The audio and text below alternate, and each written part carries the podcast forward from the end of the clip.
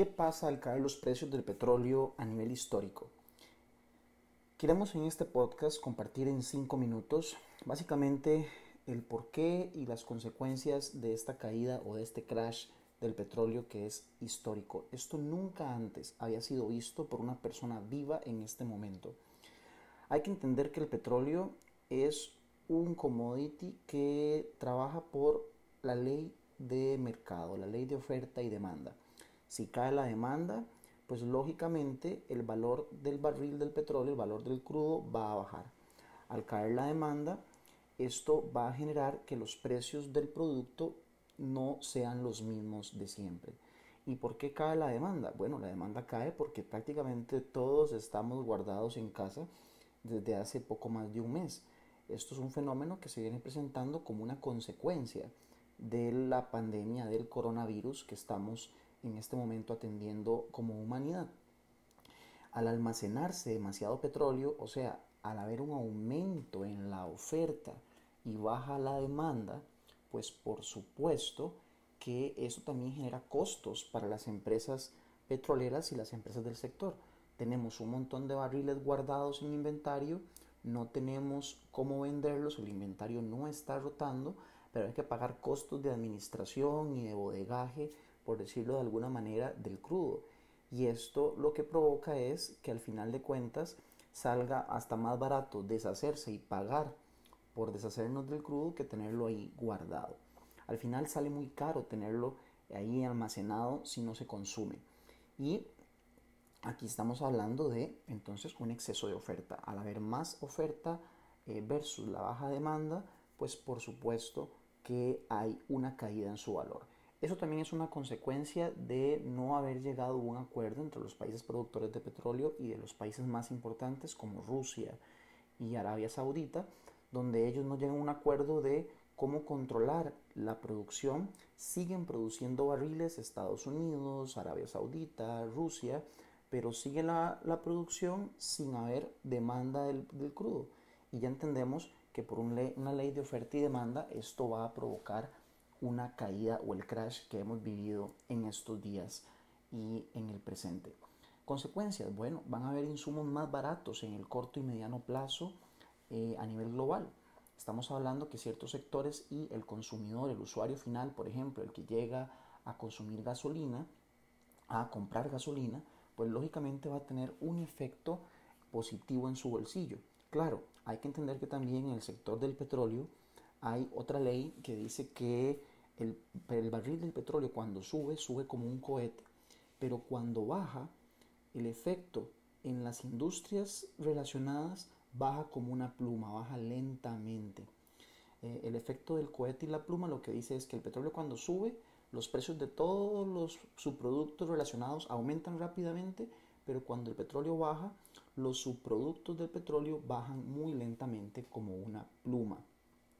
Este, pues bueno, aunque baje lento o baje rápido, igual va a tener una consecuencia positiva en el bolsillo eh, ante esa situación de la pandemia. Por supuesto, las economías se están desactivando, por decirlo de alguna manera, las economías se están contrayendo, están entrando en una recesión, por no decir que ya estamos en recesión. Y también otra consecuencia inmediata es que muchos insumos van a tender a la baja, incluido aquí el petróleo. Esto va a hacer que esa inflación que los países que no somos productores de petróleo tenemos este, a la hora de importar productos del extranjero, o sea, de, importar productos o commodities del extranjero, pues tenga también un beneficio para nosotros. Me explico mejor. Nosotros cuando compramos insumos del extranjero, importamos inflación cuando compramos los productos del extranjero a precios que van aumentando en el tiempo. Pero ahora va a haber un impacto positivo porque más bien las compras van a tener menor costo. El escenario es complicado para los países productores de petróleo, por supuesto. Países como Rusia, Arabia Saudita, Estados Unidos están teniendo problemas en este momento porque prácticamente están teniendo que vender el petróleo por debajo de su costo de extracción. Estamos hablando de que van a tener que vender su producto por debajo del costo. Esto es como que yo produzca hamburguesas y mi costo sean 500 colones la hamburguesa y tenga que salir al mercado y vender las hamburguesas en 300 o en 200 o en 100 colones. prácticamente por cada hamburguesa vendida voy a perder dinero. Aquí está sucediendo exactamente lo mismo. Eh, y aquí, de hecho, Donald Trump ya salió a hablar de que está preocupado porque la industria petrolera directamente, este, al no poder cubrir sus costos de producción, esto puede generar quiebras de pozos petroleros, puede generar despidos masivos en algunos sectores, en algunas industrias que están directamente relacionadas con el petróleo, porque en la inmediatez prácticamente no se puede sostener la operación a nivel financiero. A nivel de largo plazo y de mediano plazo, pues por supuesto que la demanda se va a recuperar, porque es lógico que esto es un tema momentáneo, es una circunstancia coyuntural muy específica, pero la demanda volverá a recuperarse y volverá a su normalidad en el mediano y largo plazo. ¿Para cuándo y a qué precio? No se sabe. Pero hoy lo que sabemos es que el barril del petróleo prácticamente está en mínimos nunca antes vistos de un dólar, dos dólares, cuatro dólares. Este, llegó a estar en negativo días atrás. Eh, ahorita hay mucho pánico en el mercado, pues lo, por supuesto que eso genera que en la inmediatez todo esté muy convulso, muy volátil y realmente muy, muy complicado. Las economías, como les decía, estilo México, eh, que producen petróleo van a tener grandes problemas en el mediano plazo. Pero bueno, al final de cuentas entendamos que esto se va a modificar en el camino, se va a rectificar. Luego de todos los crash siempre hay una vuelta a la normalidad. El asunto es saber para cuándo. Todo esto va a tener también mucho que ver con el tema de qué tan rápido podamos resolver el tema del coronavirus. Y la afectación para las pymes o la afectación para el sector productivo a nivel privado que no tiene nada que ver con el petróleo. Bueno, van a haber costos hacia la baja. Van a existir una serie de insumos que se van a poder adquirir por un costo mucho más bajo que de lo habitual.